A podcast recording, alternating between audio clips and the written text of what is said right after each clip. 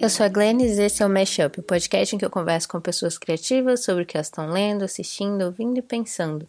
No episódio de hoje eu conversei com a Jaque Suassuna sobre o livro Quarto Despejo da Carolina Maria de Jesus. Mas antes de ir para a conversa em si, eu queria falar um pouquinho sobre algo que o livro me fez refletir e que tem um pouco a ver com outras coisas que eu tenho pensado ultimamente, que é na verdade sobre a leveza.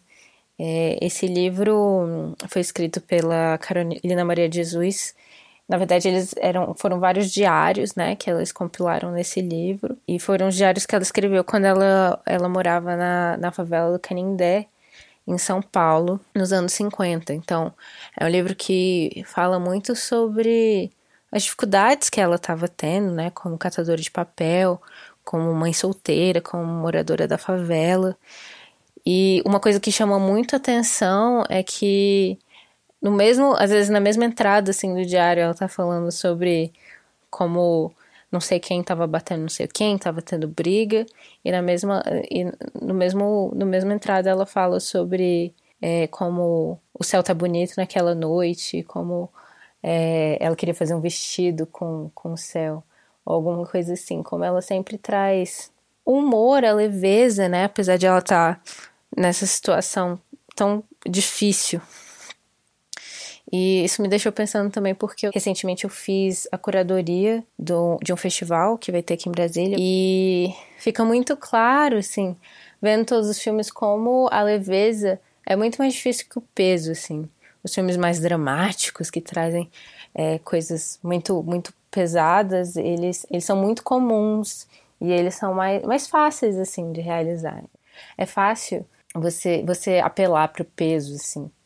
E não que existe eu, eu tenho algo contra o peso eu acho o peso super importante mas é, fica óbvio assim quando você vê 50 curta-metragens e todos têm é, não só o tema muito pesado mas a forma como eles lidam com esses temas é, não tem nem, nenhuma sutileza e você percebe que a leveza realmente é, é o grande desafio e aí pensando também na conversa que eu tive com a Amanda, Amanda Fantuzzi sobre Irmão de Orel, que a gente falou também sobre a leveza, né, sobre como ela trouxe uma animação para conversar comigo aqui no Mashup, ao mesmo tempo que o, o que ela escreve é sempre muito pesado, então ela ela assiste algo que, que é leve, mas, mas o que ela produz não é leve.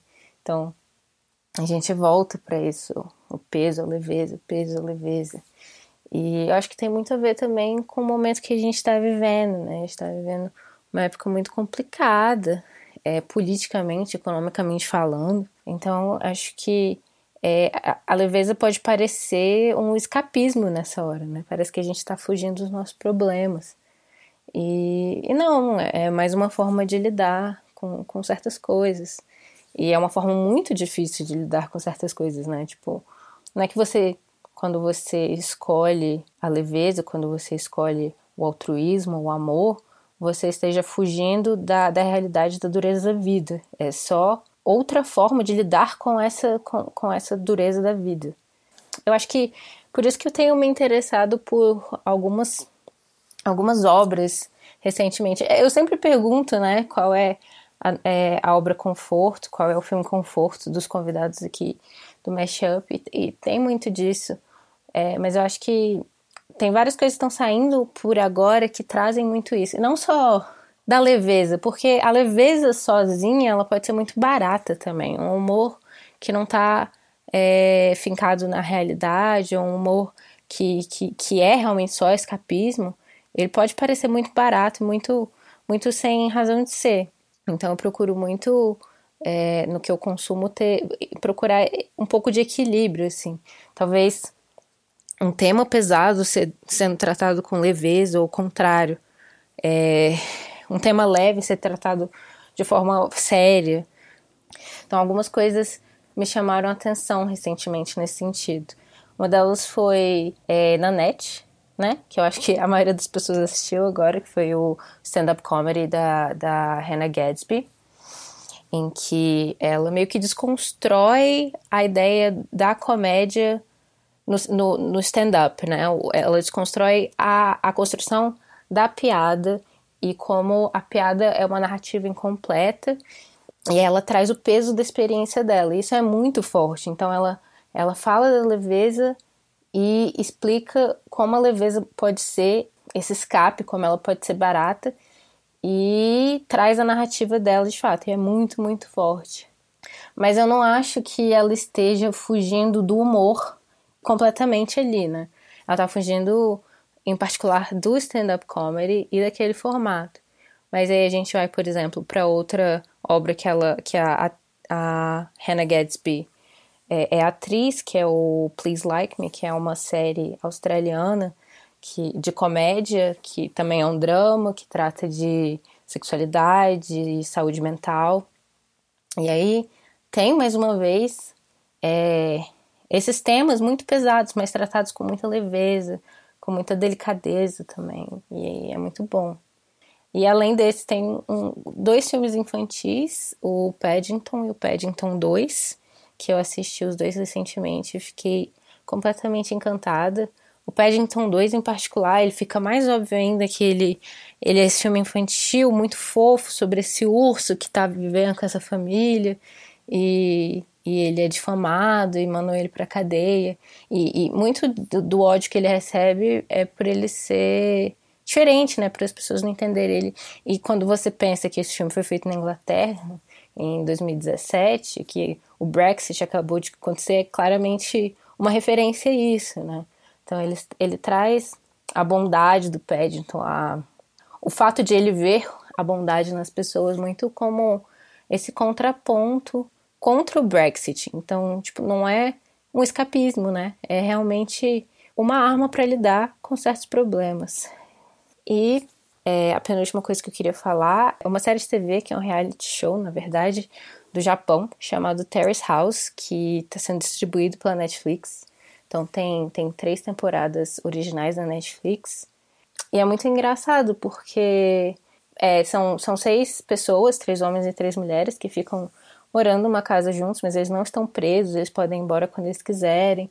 Então é muito a vida como ela é mesmo, não é?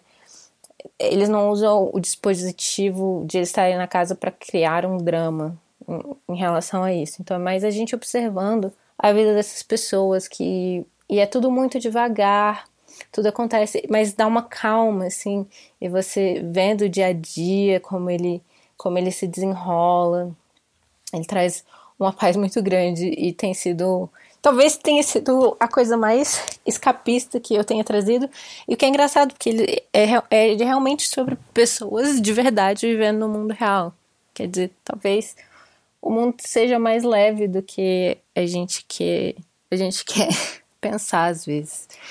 E tem uma personagem muito interessante nessa temporada que tá, que tá passando agora, que é Opening New Doors, que chama Sena. E ela é uma pessoa muito boa, só que ela é muito divertida ao mesmo tempo. Então você fica. Ela tem uma, uma bússola moral muito forte, assim. Quando as pessoas fazem algo que ela, que ela desaprova, ela fala na lata e ela, ela é muito sincera e honesta. E a gente tem muito essa imagem que, tipo, a pessoa, a bondade, a pessoa honesta, assim, ela é chata. E ela, ao contrário de chata, ela tá sempre bebendo e se divertindo e faz todo mundo se divertir junto com ela e você fica tipo. A bondade e a gentileza, ela, ela não precisa ser entediante, né? E isso me traz ao, a última coisa que eu queria falar, que é um dos meus filmes favoritos de todos os tempos, é um dos meus filmes conforto, que é o Amores Expressos, do Wong Kar-wai. É que eu sempre falei que o meu filme favorito do Wong Kar Wai era o 2046, mas acaba que o que eu mais assisto é o Amores Expressos por algum motivo. que eu não sei, mentira. Eu sei sim, é justamente isso, é mais uma vez o contraponto do, do, do peso da leveza. É, o filme, apesar de estar lidando com esses personagens que estão terrivelmente solitários, é, o que tem de mais bonito no filme é como ele explora isso a partir do, da vulnerabilidade que eles mostram, a partir do quanto eles estão dispostos a se mostrar ridículos para encontrar, pra encontrar um, um ponto de encontro com outras pessoas, assim. E eu acho que é isso. Se vocês se interessarem por algum desses filmes, séries ou stand-up, vai estar tudo na pauta que eu vou colocar no post. É, e vocês podem procurar para assistir depois. É isso.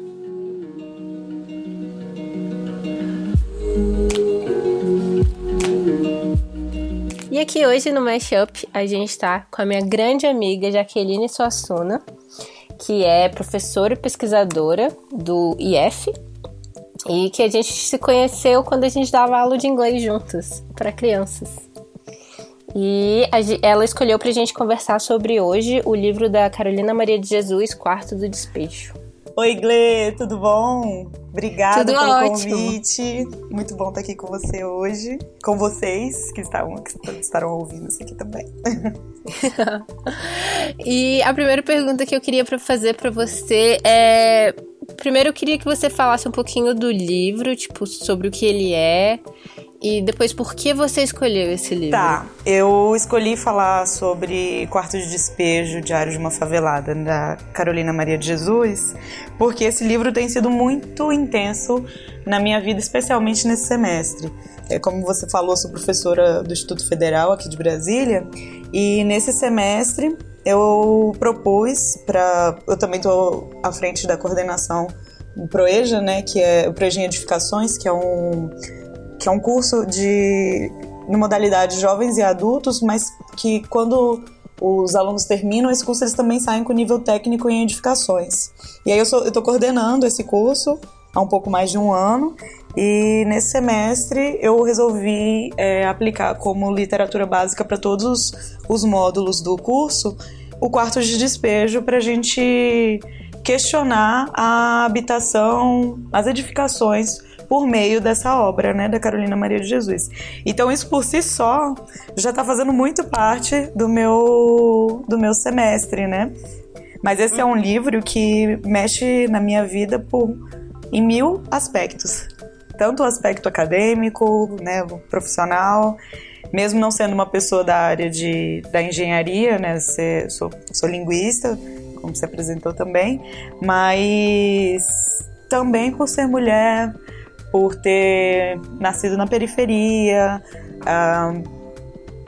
por ter estudado é, letras, né, até, ainda que eu não tenha me dedicado a literatura específica, e é até bom até falar isso, que não esperem uma análise de uma especialista no assunto literário, assim, mas é, Carolina Maria Jesus tem, tem me ensinado bastante com esse livro, assim, é uma, uma obra que eu, quando tive acesso, eu tive o primeiro contato, eu me perguntei muito por que, que a gente não lê Carolina Maria de Jesus na escola, né?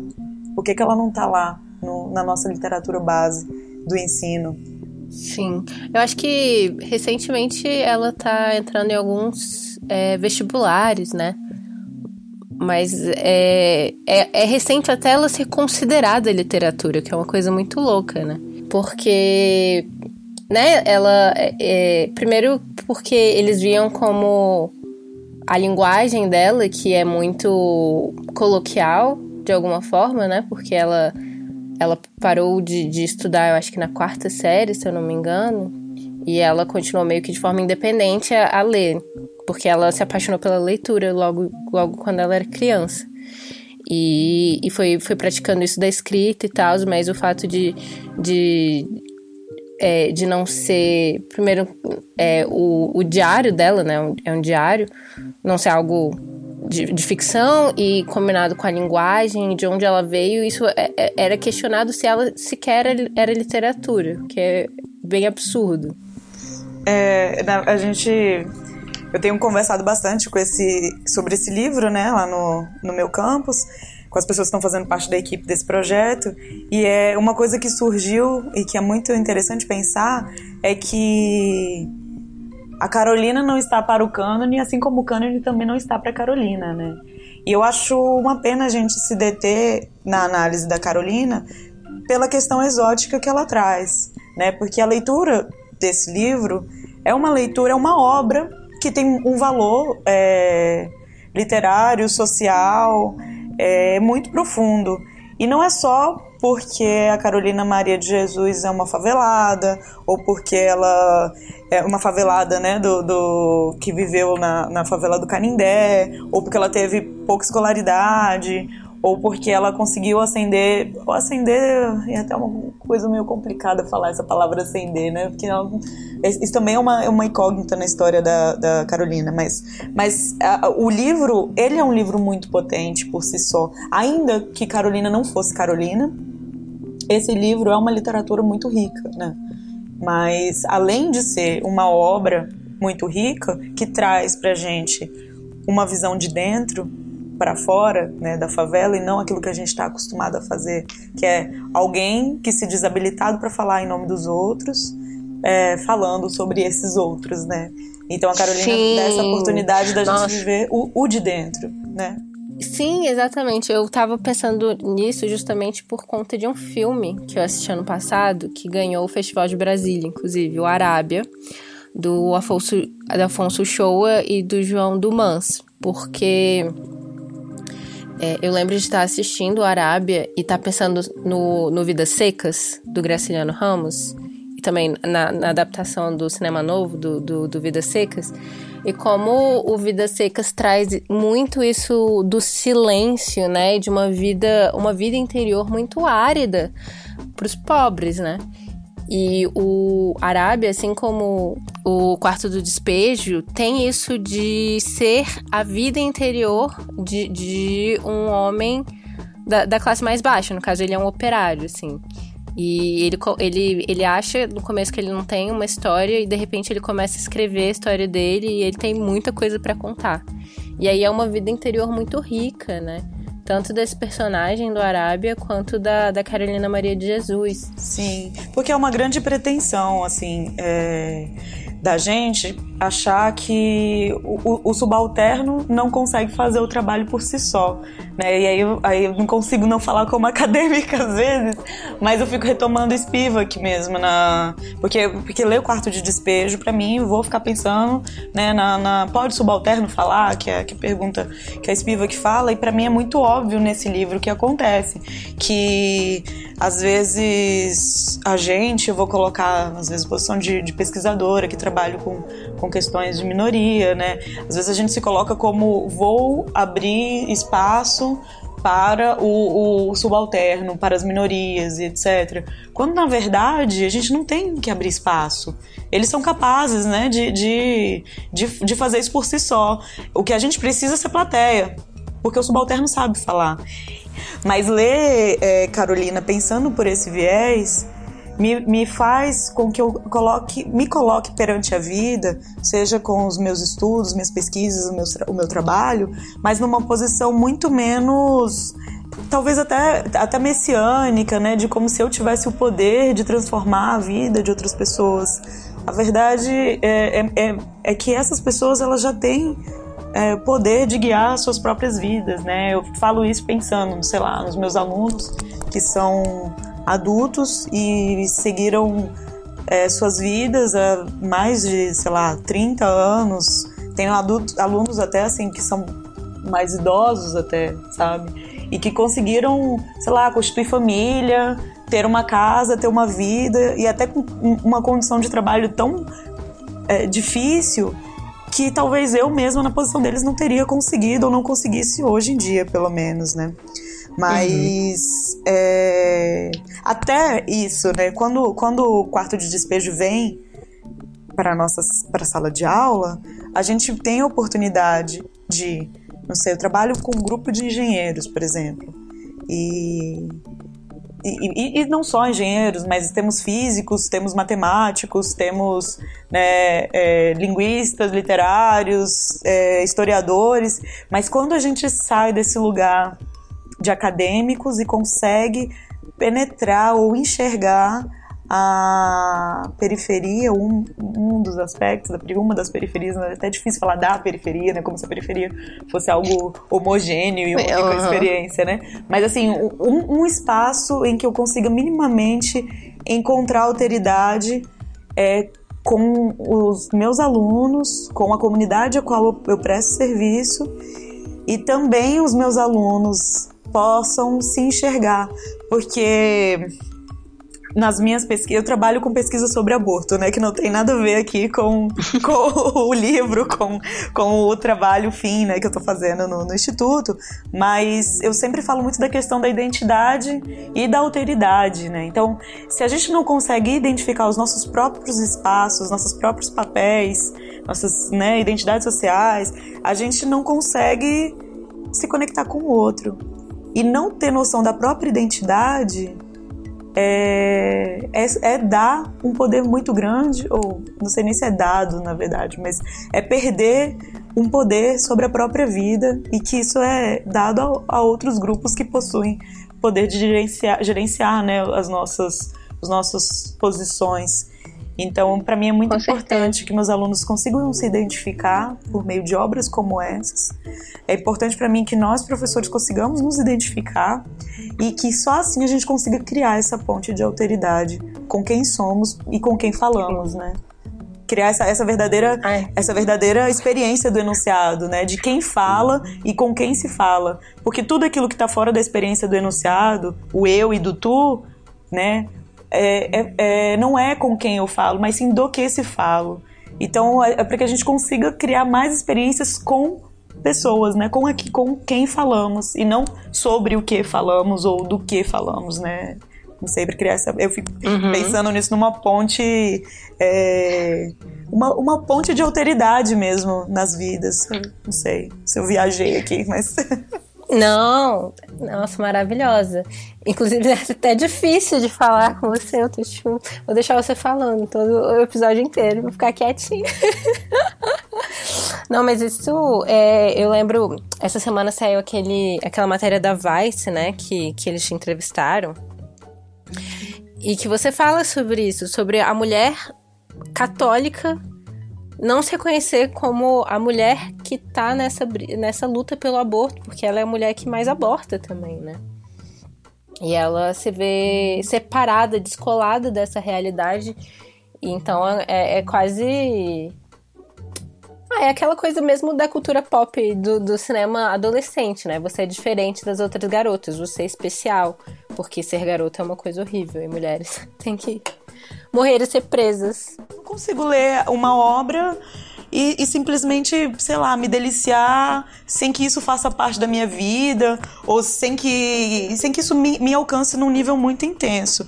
E aí eu e falo. É um de transformação, né? De transformação, é um de transformação enorme. E eu, eu me vejo como um, um. Até usando uma metáfora aí das edificações, já que eu também tô nesse, nesse meio aí, caí de paraquedas, mas eu me vejo como operário em construção, né? Assim brincando com o Chico também. Mas é como se eu estivesse sempre em construção, vou estar aqui sempre me modificando. E o que tem surgido muito forte ultimamente, principalmente depois das audiências agora no STF, em que minhas pesquisas estão muito mais é, apontadas, agora eu, tenho mais clareza do caminho que eu estou seguindo. Só um parênteses, a, a, a ela estuda, ela faz análise do discurso é, no, nos debates sobre aborto. É isso, né? Isso, Expliquei isso mesmo. Explicou. É, isso, então é, não consigo entender essas pessoas que dizem ou que procuram um distanciamento do pesquisador, da pesquisadora, do seu objeto de pesquisa. Eu estudo aborto, assim, de maneira mais superficial, porque eu poderia aprofundar muito sobre isso, assim, na, em questão da minha vida, mas de maneira mais superficial, porque o aborto, ele faz parte de um momento natural da vida de qualquer mulher se a gente fosse traçar os panoramas das nossas vidas, sei lá, a gente tem a nossa menarca, primeiro. É... quase deu um ato falho aqui, porque eu ia falar a primeira experiência sexual, eu quase falei a primeira violência sexual, mas pode ser também. Meu Deus! é... E o aborto também tá ali. Então. Então a experiência de ser mulher, o aborto tá faz parte da minha vida, porque primeiramente eu sou mulher. E sou mulher e sou filha também. E aí eu, enfim. E eu tenho pensado muito em questão sobre nessa, nessa nesse panorama sobre aborto, sobre essas questões de identidade. Minhas pesquisas em análise de discurso também envolvem muita identidade, né? No meu mestrado eu trabalhei mais ou menos em, em como a identidade de quem fala sobre as mulheres que podem vir a praticar aborto ou que já praticaram aborto, como a identidade dessas pessoas reflete, reflete naquilo que elas pensam sobre essas mulheres. porque a gente não tem espaço uhum. para ouvir essas mulheres, apesar de sermos ou conhecermos essas mulheres, né? Não tem uma pessoa que não uhum. conheça alguém que não fez aborto, não, e, e, quando você não é a própria pessoa, né? Mas Sim. as pesquisas todas apontam, né, que as mulheres que mais sofrem por causa de aborto que vão morrer por causa de aborto ou vão ter consequências físicas e psicológicas graves por causa de aborto são principalmente as mulheres que estão mais em situação de vulnerabilidade. No nosso país, as pessoas em situação de vulnerabilidade possuem cor muito bem definida, são as negras. E possuem também uma classe social também definida, que são as pobres. Ou seja, ali a base da nossa pirâmide social e econômica é o lugar onde o aborto mais causa danos, o aborto é criminal, né? Criminalizado. E ao mesmo tempo, quando você faz outras pesquisas perguntando a opinião pública sobre aborto, você vê também que há muita gente e muita mulher que se diz contra a, a criminalização do aborto. E eu tô sendo bem bacana falando da criminalização do aborto, porque a gente sabe que a pergunta é mais cretina que essa, né? A pergunta Sim. que se faz é se é a favor ou contra o aborto. E aí eu não sei, assim, quem vai falar, não, o aborto é meu amigo, eu sou a favor dele, né? não, a pergunta é se é a favor ou contra que mulheres sejam presas e que mulheres morram, não recebam é, tratamento adequado, ou asséptico ou, ou acompanhamento em caso de, de recorrer a um aborto, né? Mas, bom, a gente trabalha com o que a gente tem até agora. E, e aí eu fiquei nessa pergunta, assim, poxa, tá, se a maioria das mulheres que morrem por causa de aborto são as mulheres negras é, e das periferias, como é que também são essas mulheres que dizem ser contrárias à descriminalização? E também o que eu escutei de algumas dessas mulheres em que eu tive contato é muito frequente falar assim: tá, não, eu fiz um aborto, mas eu acho que é, descriminalizar pode banalizar. É, banalizar o aborto. É, que as pessoas vão usar isso como contracepção. O que é bem complicado, né? Então, isso, isso, isso passou pela minha cabeça assim, gente, mas como é que as próprias pessoas que passaram pela experiência podem dizer uma coisa dessa? Né? Eu, não, eu nunca engravidei, então eu não passei pela experiência do aborto diretamente, mas eu convivi com muitas pessoas que abortaram e faço pesquisa sobre isso desde 2013. Então, assim, já aconteceu de eu chorar, porque eu tô assistindo audiência atrás de audiência, em casa sozinha, à noite, e, e, e ter pesadelo por causa do, de tudo que se fala sobre essas mulheres e de me imaginar como sendo uma dessas mulheres, sabe? De, de, de tudo que se escuta sobre uma mulher que pode vir abortar. E aí, ao mesmo passo em que eu me questiono sobre como é que pode, né, essa discrepância, as mesmas mulheres que abortam e que sofrem, são as mulheres também que, que, que são contra, que são contrárias, também acompanha um outro, um outro momento da minha vida e aí também eu vou viajar, daqui a pouco eu volto para aí. Mas é para você entender que eu eu venho é, eu, eu, eu fui criada na periferia, na Tailândia, né, que eu fico brincando, que é ali na, na divisa de Taguatinga com Ceilândia. Então, minha infância se deu ali mais ou menos na M Norte, Chaparral, Pessu, é, expansão do Setoró. Então, é por ali que eu, que eu cresci, mas principalmente no M Norte, porque é a casa, foi a casa dos meus avós. Então, eu tive essa experiência, uma, uma dessas, né, como dizer, experiência da periferia, mas. É, e eu sou a, a pessoa da minha família que teve sorte de transcender nos aspectos é, sociais e econômicos, vou colocar assim, que uma mulher poderia, né? Assim, então eu não só sobrevivi à adolescência, à gravidez na adolescência, mas eu fui para a universidade, consegui passar numa Universidade Federal, fiz o meu curso, estudei fora, então é, fiz uma parte da minha graduação em Portugal, fiz mestrado, é, tenho, tenho, tenho experiência, e, e isso tudo há, vários contatos, há várias coisas que permearam minha vida. Só que aí o que, que acontece?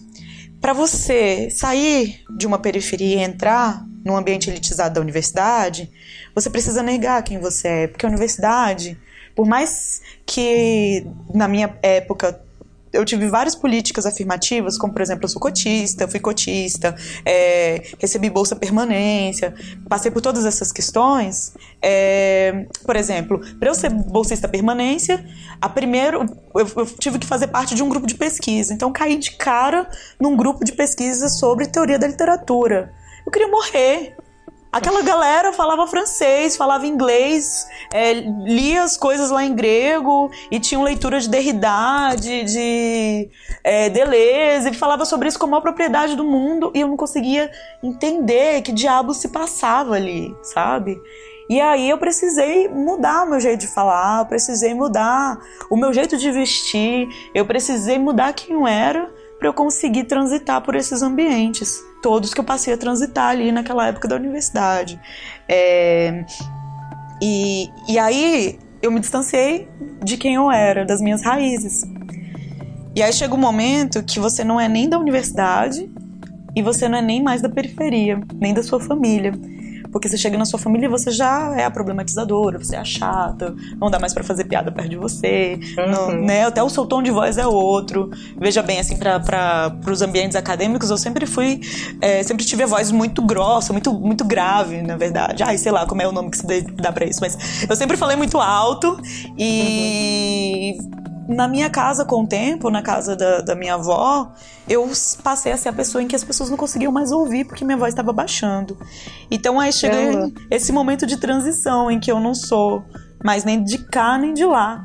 São muitas Zade Smith. É, então assim, é, é, uma, é um lugar de solidão que a uhum. academia te coloca. É um lugar de solidão que a Carolina Maria de Jesus mesmo viveu, né? Porque quando, depois do sucesso de Quarto de Despejo, depois do exotismo todo que se faz da figura dela, ela tem lá o seu, a sua ascensão, dois anos em que se faz muita propaganda de quem é Carolina, de Carolina é publicado em várias línguas, Carolina passa, no, né? Todo mundo, né, querendo ver quem é essa negra favelada que escreve. Só que aí, de repente, Carolina perde totalmente o exotismo. Já não se fala mais de Carolina. Carolina vai morar num bairro né, da, da zona norte de São Paulo. E aí Carolina tem que sair de lá porque os vizinhos já não querem mais Carolina. Então, assim, o que, que eles querem com a gente? Quem é que eles querem de verdade, entendeu? Eles querem a nossa questão exótica, eles querem ter alguém para apontar e falar: olha ali uma cotista, né? Olha ali é, a, a, a, favelada e etc. Então, assim, eu me reconheço muito Carolina nesse ponto.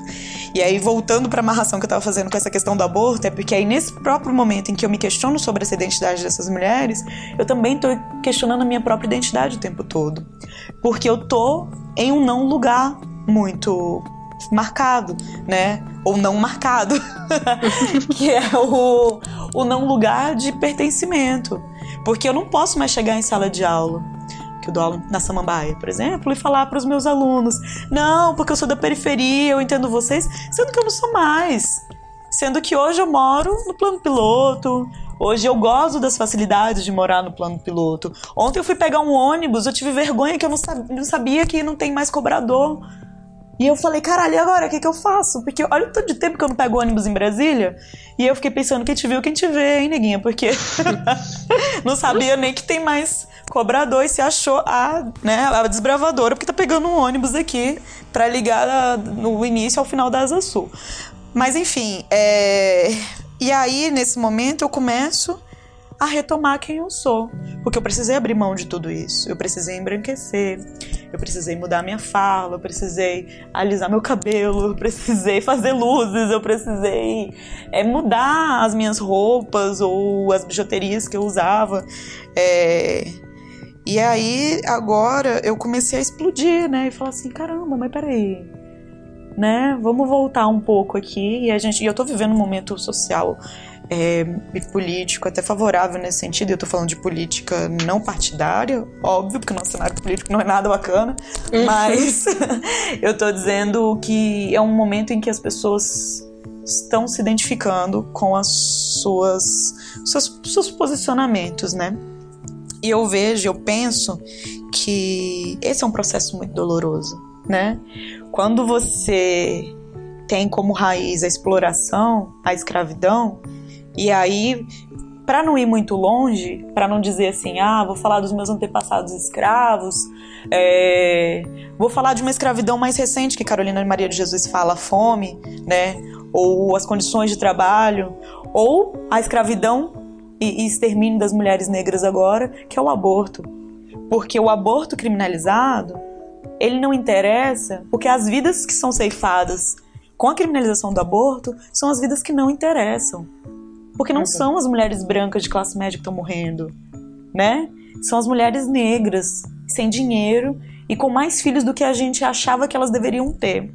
Porque na nossa sociedade a gente não diz só que uma mulher tem que ter filho. As mulheres que têm que ter filho, é, elas também têm cor, elas também têm classe, elas também têm escolaridade, né? Eu até pensei assim, quando, quando na minha vida, quando eu comecei a ouvir um, nossa, quando é que você vai ter filho? Em vez do meu Deus, se cuida, não tenha um filho. Aí eu vejo, bom, então eu acendi socialmente. Porque agora eu, eu me encaixo nos padrões do que as pessoas acreditam que, que pode ter filho, né? Porque, por um, por um lado, se a gente fala sobre o direito de não ter filhos, a gente também tem que falar sobre o direito de ter filhos, né? Uhum. E aí é onde a a questão do aborto ela é, ela, é ela é, muito complexa e é muito diferente a experiência do aborto. A gente não pode acreditar que a experiência do aborto é uma mesma experiência para todas as mulheres. Primeiro, a gente não pode tentar dar conta da experiência do ser mulher como se ela fosse uma experiência única ou homogênea, né? Assim, é, a experiência de ser mulher é muito diferente para diferentes é, intersecções sobre o que é ser mulher. E, e então o aborto de uma mulher numa periferia, ele é diferente do aborto de uma universitária militante feminista, por exemplo. Então eu entendo, uhum. eu entendo agora melhor por que, que a gente não consegue fazer com que as pessoas da periferia entendam, é, as mulheres que estão em vulnerabilidade, com que elas consigam entender por que, que o aborto também é para elas. A descriminalização do aborto também tá falando delas. É bom para elas, entendeu? É, uhum. Essa experiência do STF agora, ela foi muito marcante para mim em vários sentidos, né?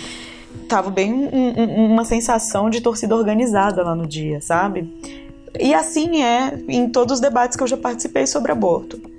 A gente se coloca em lugares muito polarizados, né, de fala e tudo mais. E ainda que ambos os lados. Porque assim, todo mundo acredita muito no que está falando. Né? Uhum. O lado favorável à descriminalização, como o lado contrário, acredita muito no que está falando. E quando a gente fala sobre crenças pessoais, eu nem estou falando no nível religioso. A gente é o que a gente acredita, né? Então, então isso define muito quem nós somos, define muito, né? O que a gente acredita define um pouco quem nós somos naquele momento. E aí eu me vi no dia um pouco encurralada, sabe? Eu tava de mau humor, porque eu acordo de mau humor mesmo, e aí você tem que estar lá muito cedo, então eu já tô mal-humorada. E, não, brincadeira, eu não acordo também sempre de mau humor, não. Como eu disse, eu sou geminiana, então isso varia muito do dia. Mas naquele dia eu estava. bom, eu tava lá na fila e, e eu comecei a perceber, bom, no, no, no segundo dia, que foi na segunda-feira, dia 6, os grupos feministas foram. Eu, eu, vou falar de um, entre, de um entre lugar, tá? Não vou me declarar, não vou me colocar como grupo feminista, nem grupo nem qualquer, porque como eu tava ali fazendo uma pesquisa minha, então é como se eu não tivesse. Eu sou feminista, sou militante, assim, pelo, pelo, pelos direitos sexuais e reprodutivos, mas eu não vou me colocar assim na minha fala agora, porque não era o que eu uhum. fiz lá no dia, tá?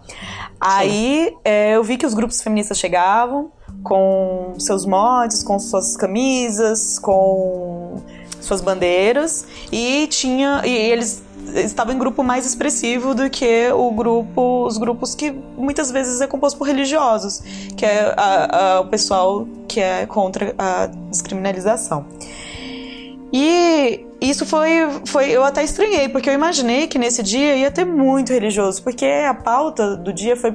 Assim, as pessoas que falaram, entre elas foram muito religiosos e é, o pessoal mais do direito, colocar assim.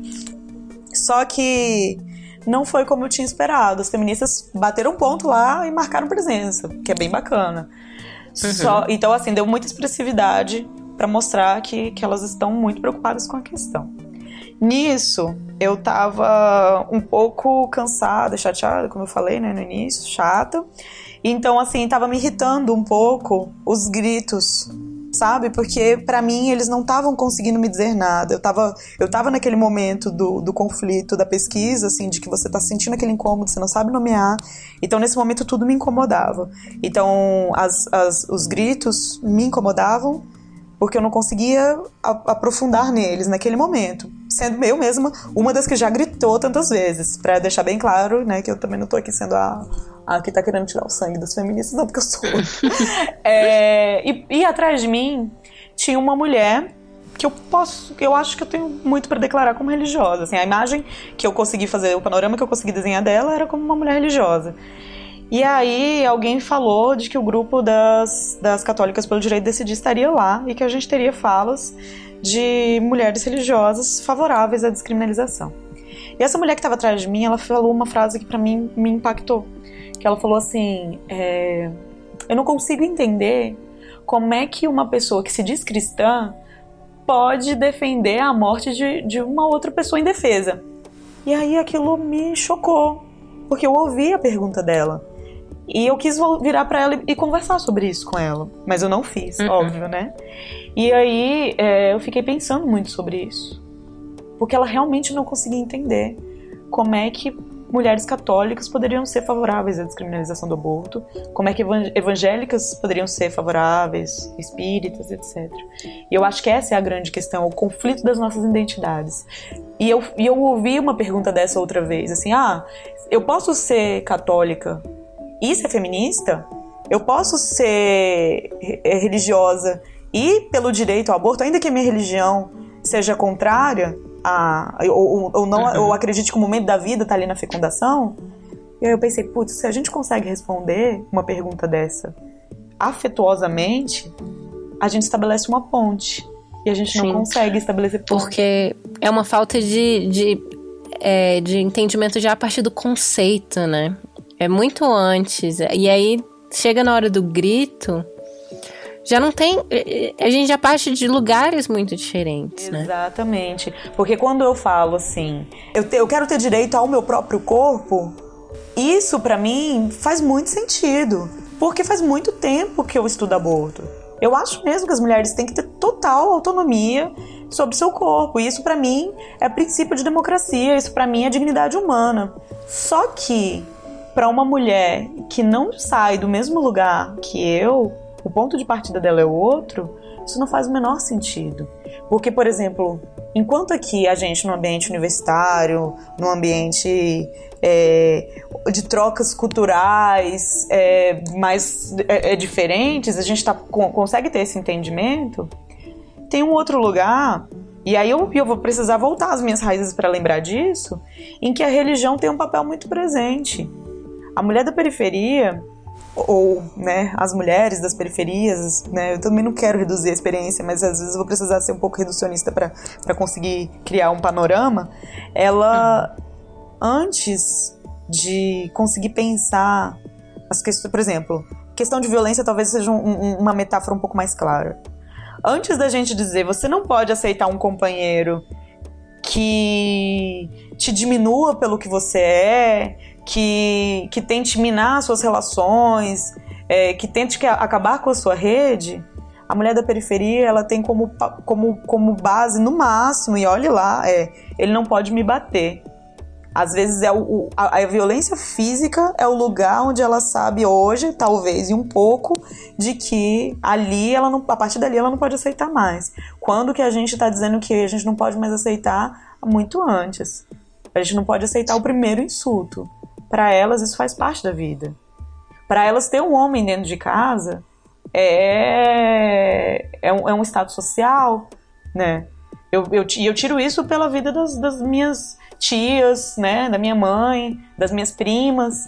Você tem um. E até de mim mesma, assim, eu já fui casada. E isso é muito. Ia ser muito impactante, porque é, não importa que eu tenha me graduado numa universidade federal, uma das melhores do país, não importa que eu tenha estudado, feito uma parte da minha graduação em Portugal, não importa que eu, que eu viaje para congressos, que eu receba convites, que eu receba menção honrosa, não importa nada disso. A grande questão é quem é que vai ficar com a Jaqueline quando ela precisar? Porque ela, Jaqueline, é uma mulher solteira, sozinha, né? Que já passou do, assim, dos 30. E aí, como é que faz? Ela nunca vai ter filho? Ela nunca vai ser mulher de verdade? Porque é esse o estado social da mulher da periferia, né? Você às vezes se tornar mãe é alcançar um, um lugar até de respeito, um lugar de sentido da própria vida. Porque você tá lutando. Você tem tanto que sobreviver que as suas dores, elas, elas não são as mesmas dores. Você não pode nem se conectar. Quando o pessoal fala assim, na periferia não tem depressão, porque você não tem tempo de sofrer. Se você for hum. sofrer, se você for ficar triste pelas coisas que você vive, você morre. É sobrevivência. Nossa, isso é muito também o, o quarto de despejo, né? Que ela contemplou o suicídio algumas vezes, a, a, Maria, a, a Carolina Maria de Jesus, só que não era. Ela falava de tristeza, mas é, não tinha aquela impressão que era depressão. Era tipo. Os meus, eu não tenho mais o que fazer. Eu não tenho mais o que fazer na situação. É, não tenho mais para onde ir. Quem sabe esse seja o caminho, né? Exatamente. E olhe lá, porque ainda assim, é, se esse for o caminho, esse não é um caminho justificável porque é, vai ser aquele corpo. Eu, eu me lembro muito da, da, da, música Construção do Chico Buarque, né? Quando o operário cai atrapalhando a via.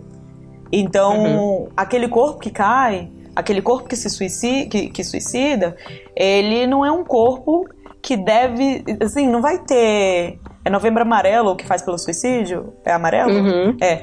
é não, não, vai ter Novembro Amarelo pro suicídio, su, pro, pro suicídio na periferia. O suicídio na periferia é um corpo que atrapalha o trânsito.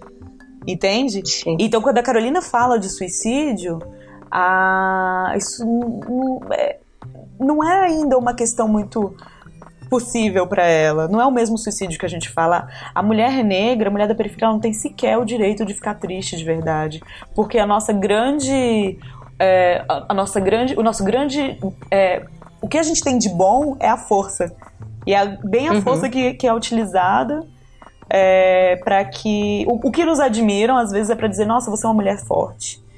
Só que às vezes eu quero ter o direito de ser uma mulher fraca, né? E, e você a leitura de Carolina ainda a gente também tem que pensar nisso. A gente pensa muito nas, nas, nas questões materiais que envolvem a vida da Carolina, né? As faltas materiais que tem nela, mas a gente não pensa na solidão da mulher preta que a Carolina vive.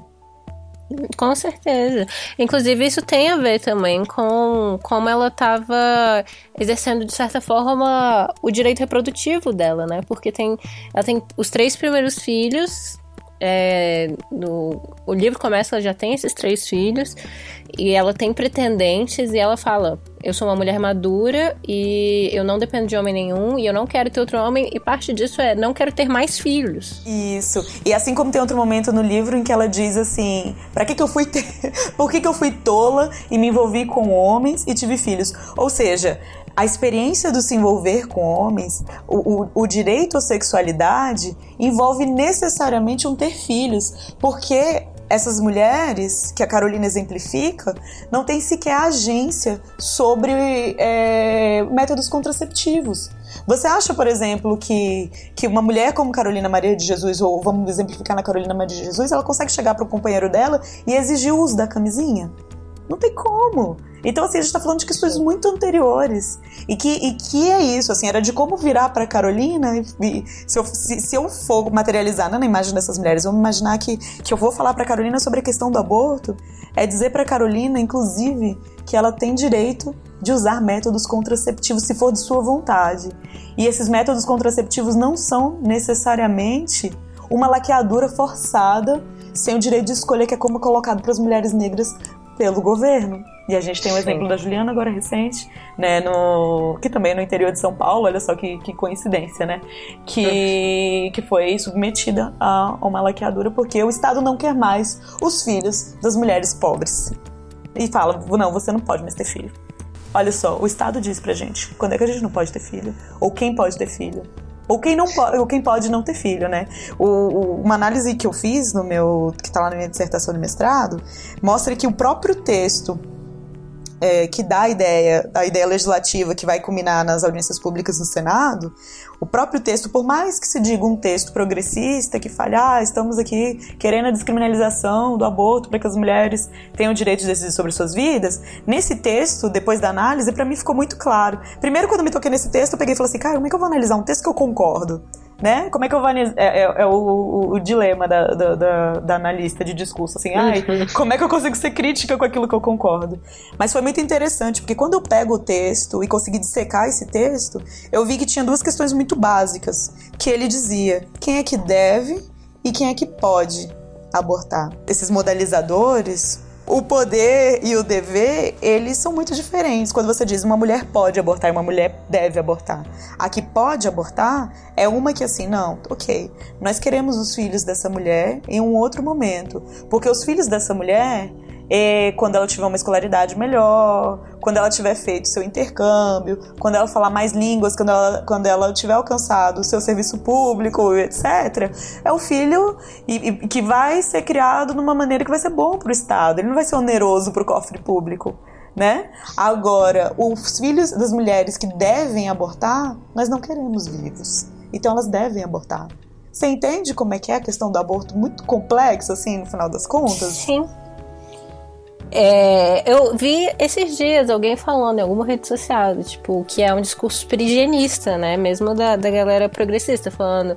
Ah, porque quando esse menino virar marginal, vocês não vão, não vão mais dar valor à vida dele. Mas você também está chamando a criança de marginal e falando que a vida dela não deve acabar é, antes de começar, né? Exatamente. Eu lembro que uma vez, quando eu fiz a minha primeira disciplina, meu primeiro artigo sobre aborto, na verdade, é, eu lembro que eu fui conversar com a, com a professora que me deu aula na época e falei um pouco sobre essas questões do aborto. Aí ela virou para mim e falou algo do tipo sobre o aborto em caso de estupro, né? Eu falava: "Não, realmente essas mulheres têm que abortar, porque depois esses filhos nascem e eles são outros estupradores ou vão ser marginais, etc". E aí eu me toquei com a minha história, porque eu não sei quem é meu pai, Glennis. Eu não sei como é que eu fui concebida e com certeza não foi com amor. Então, assim, sou eu uma marginal também? Sabe? Todas essas questões é, é, é tudo, tudo muito complexo. Porque eles colocam. A, a, é, é muito determinista sobre quem nós somos. Isso também foi uma questão que me constrangeu muito durante essas audiências. O lado contrário à descriminalização usa a ideia do negro e da negra para dizer assim, é quase aquela história do não, eu até gosto de negros, eu tenho, tenho um amigo que é negro. eu tenho né? amigos é, que são. Não, teve uma parte que foi super constrangedora, que uma, uma, uma mulher que, que foi falar sobre a favor da criminalização, ela trouxe um menino negro tocando violino como quem diz. Não, e, e, nessa fala desse menino, mostra um vídeo do menino que o menino fala. Primeiro tem a fala da mãe dele, dizendo que, ah, eu pensei em abortar e tal, mas eu vi que não era. Né, o, o, grupo me salvou. E aí a fala do menino é uma fala que só diz isso, ela é bem curtinha, que fala: a melhor coisa que minha mãe fez da vida dela foi não ter me abortado. Ou seja, reduziu toda uma experiência de vida dessa mulher a não ter abortado esse menino, ou seja, a ter esse menino. Tudo que essa mulher fez de melhor na vida dela foi ter um filho, que, te, que é ele, que depois até aprendeu a tocar violino. Veja só um negro que toca violino. Conseguimos salvar uma criança. Então, olha assim, vamos parar de, de abortar porque a gente pode salvar os negros e colocá-los para tocar violino, que eles até conseguem. E aí, então, esses discursos apareciam, e isso é muito constrangedor. Eu estou sendo muito bacana em dizer constrangedora, porque eu sou uma pessoa muito polida, como você pode ver. Mas, por outro lado, também, a figura da mulher negra era muito colocada, do tipo, ah, as mulheres negras são as que mais morrem. E, e eu tô falando também de pesquisas muito sérias, óbvio que tem pesquisas muito sérias acontecendo, mas a gente tem que tomar muito cuidado para a gente não ser a pessoa que vai salvar as mulheres negras, que vai salvar as subalternas, ou que vai abrir as portas para Carolina Maria de Jesus falar as mulheres negras periféricas elas têm questões com aborto muito específicas. Né? A Angela Davis já mostrou que é, as mulheres. É, claro que é uma leitura também do, do, da escravidão no panorama norte-americano, claro, mas influencia bastante também. É uma experiência que, que também tem sua intersecção né, do, com, com que as mulheres negras aqui no Brasil viveram, mas a gente não pode virar para uma mulher né, da periferia e dizer: ah, é, seu corpo sua, sua e suas regras, sim, porque você pode querer estudar e lá na frente você pode decidir ter esse filho numa condição melhor, porque não existe lá na frente. Não existe uma melhor educação lá na frente no futuro dessas mulheres. Não, porque a gente sabe qual é o panorama para essas mulheres, né? Não existe um futuro melhor. Não tem futuro. Então você aborta por sobrevivência, você aborta porque você já tem muitos outros filhos e não, tá, não tem mais como sustentar outras bocas. Você, você aborta porque não tem mais como sobreviver com uma outra criança. Não é para um momento melhor, porque não tem momento melhor. Você, você consegue entender? E se a gente não consegue olhar para essa realidade e falar diretamente com essa realidade e nos dando conta até da nossa própria realidade, de quem nós somos, a gente não vai conseguir estabelecer alteridade, a gente não vai conseguir responder para aquela mulher na fila como é que uma cristã pode ser a favor da descriminalização do aborto.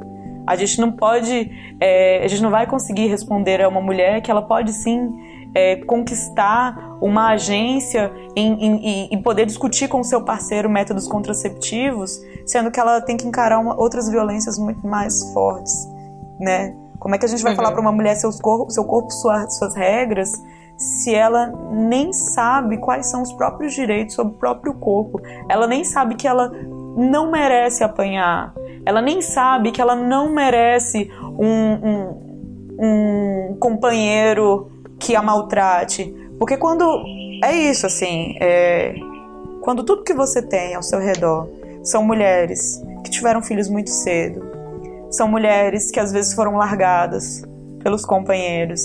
Se a sua experiência de mulher da periferia é porque você é a mulher em que os caras saem aqui do plano piloto e vai para lá só para ter uma festinha, mas vai aparecer namorando a branquinha da universidade outro dia, se você não sabe nem que você tem direito a ser amada, como é que você vai exigir isso, entende? Sim. É muito mais complexo. O buraco é. é, é muito mais embaixo. É muito, muito mais. Eu tô quase chorando aqui. Porra, Jaque. Se deu uma aula, não foi um podcast.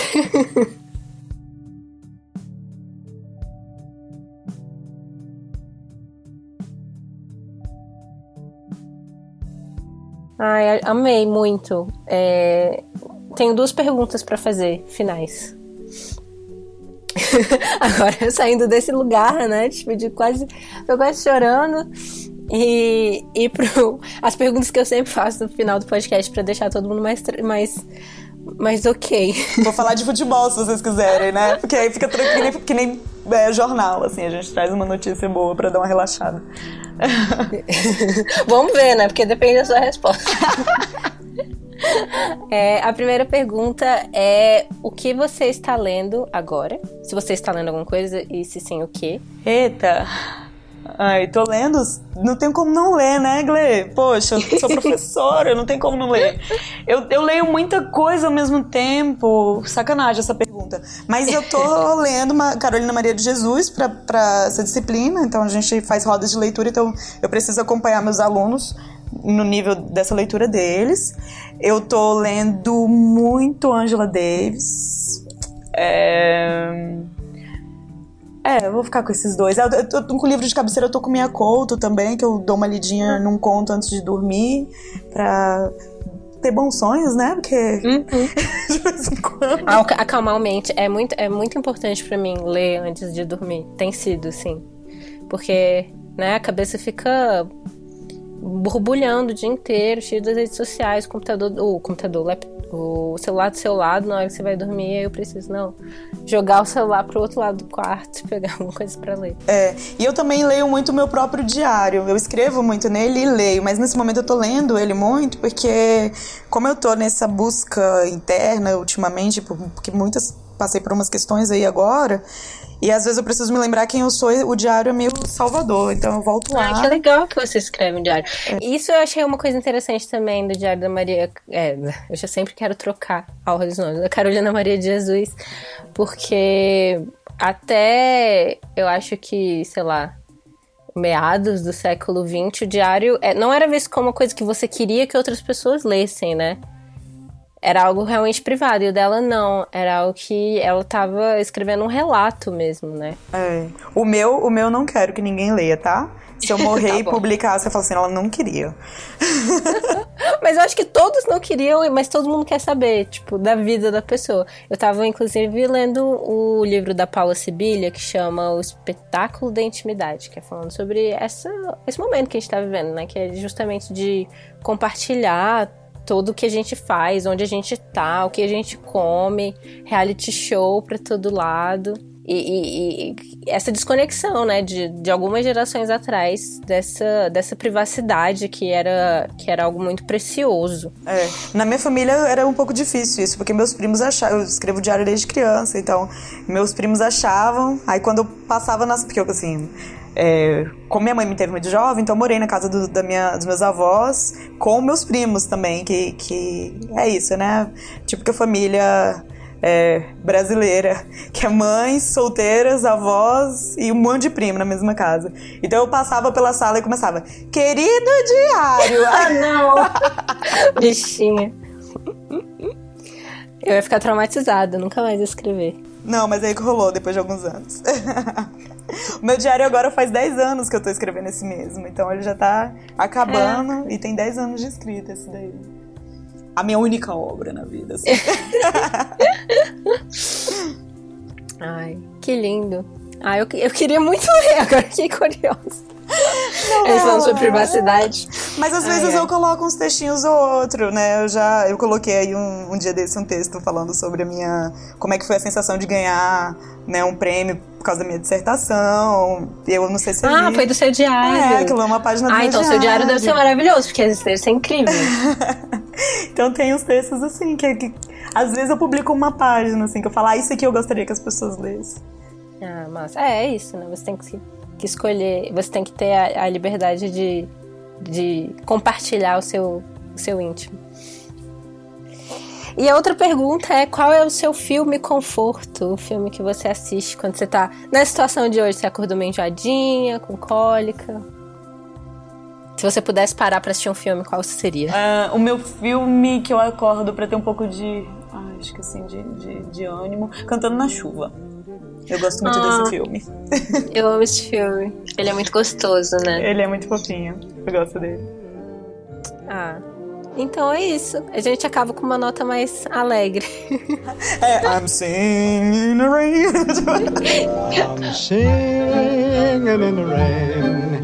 Just singing in the rain. Muito obrigada, Jaque. Eu gostei muito de conversar com você. E a gente sempre conversa coisas super pessoais, né? Tipo, é, nós somos amigas, né? Agora saber mais sobre a sua pesquisa também foi muito incrível. Ai, obrigada. Obrigada pelo convite, eu fiquei muito feliz. Eu que agradeço é, muito pelo convite, assim, de. Eu fiquei um pouco. Ai meu Deus, o que, que eu vou falar sobre. Eu dei uma. Né, escutei um pouco do, do, dos outros podcasts. Assim. Ah, é? Você escutou? Escutei, escutei a Amanda, queridaça, aí também falando. E aí eu falava, nossa, gente, essas pessoas são tão cultas, ela sabe falar sobre tantas coisas. Eu não...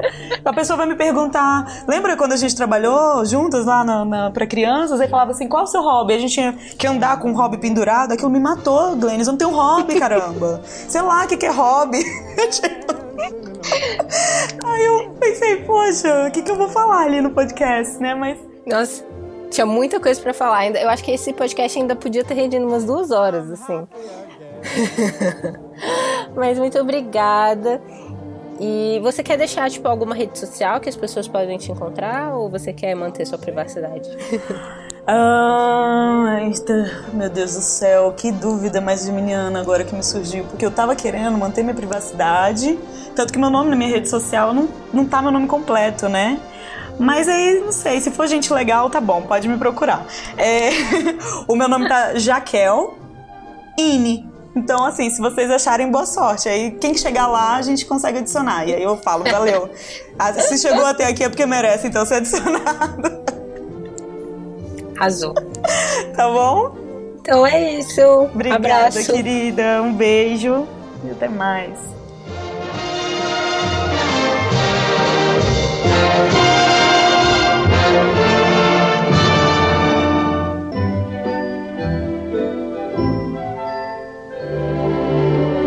Dancing and singing in.